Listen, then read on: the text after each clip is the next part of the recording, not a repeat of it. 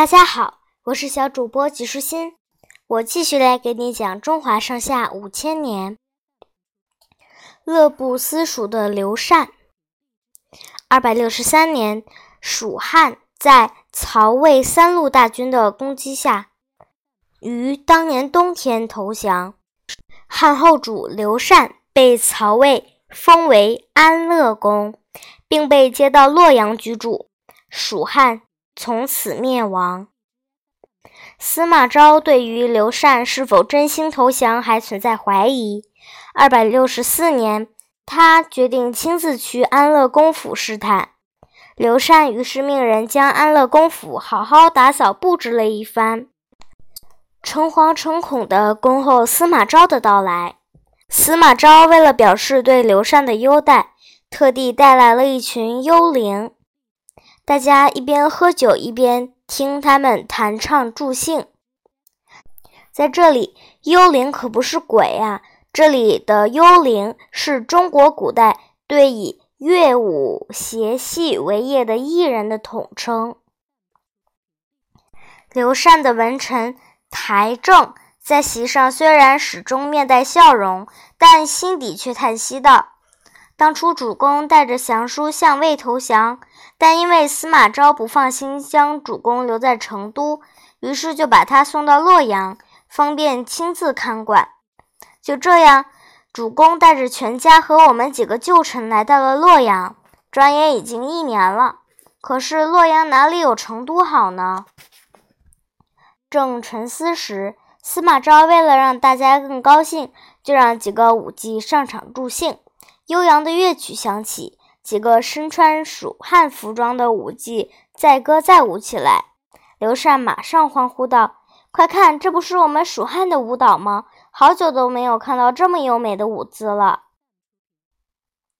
司马昭点头微笑说：“是的，这些人都是我从益州特意请来的。不过现在只有魏知益州，已经没有蜀汉了。”没心没肺的刘禅竟也附和道：“对对对，那是自然，没有蜀汉，只有益州。”司马昭对刘禅的回答非常满意，脸上露出笑意。蜀汉旧臣们看到这曾在蜀汉宫廷中流行的蜀地歌舞，想到自己却是在他乡观看，心中不禁充满了悲哀。而刘禅毫无悲伤之意，他一边兴高采烈地欣赏着节目，不时不停地对表演品头论足，嘴里甚至还和着音乐哼着小曲儿，这让他的臣子们看了既尴尬又伤心。后来，司马昭又问刘禅，在洛阳这一年感觉如何？是否思念家乡？刘禅却回答说。洛阳比成都繁华多了，我在这里快活似神仙，早就想不起成都是什么样子了。司马昭听后不由得哈哈大笑起来。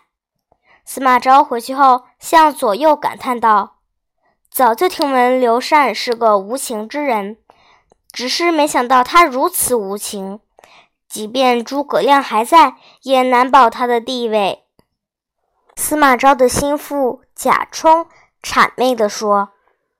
殿下明鉴，但如果不是刘禅无能，咱们又怎么能吞并蜀汉呢？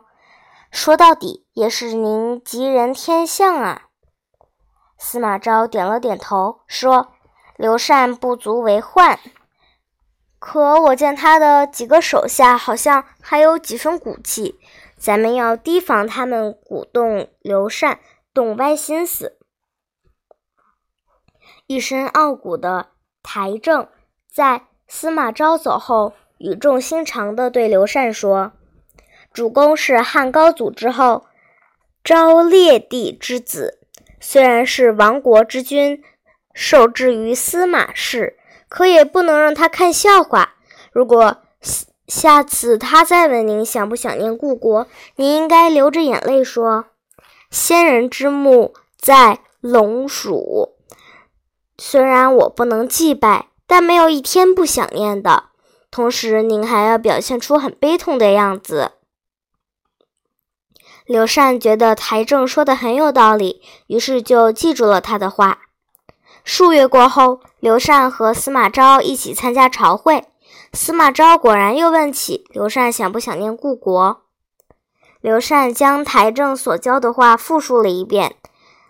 司马昭见他虽然说的情辞恳切，但眼神中没流露出半点悲伤之情，感到很奇怪，便问道：“您说的话怎么就像台正说的一样呢？”刘禅诧异地说：“殿下，您是怎么知道的？这句本来就是他教的呀。”这时，司马昭和左右大臣不由得哄堂大笑。司马昭见刘禅如此老实，从此就打消了对他的怀疑。刘禅就这样在洛阳安安乐乐地度过了余生。今天的内容就是这些啦，小朋友，拜拜。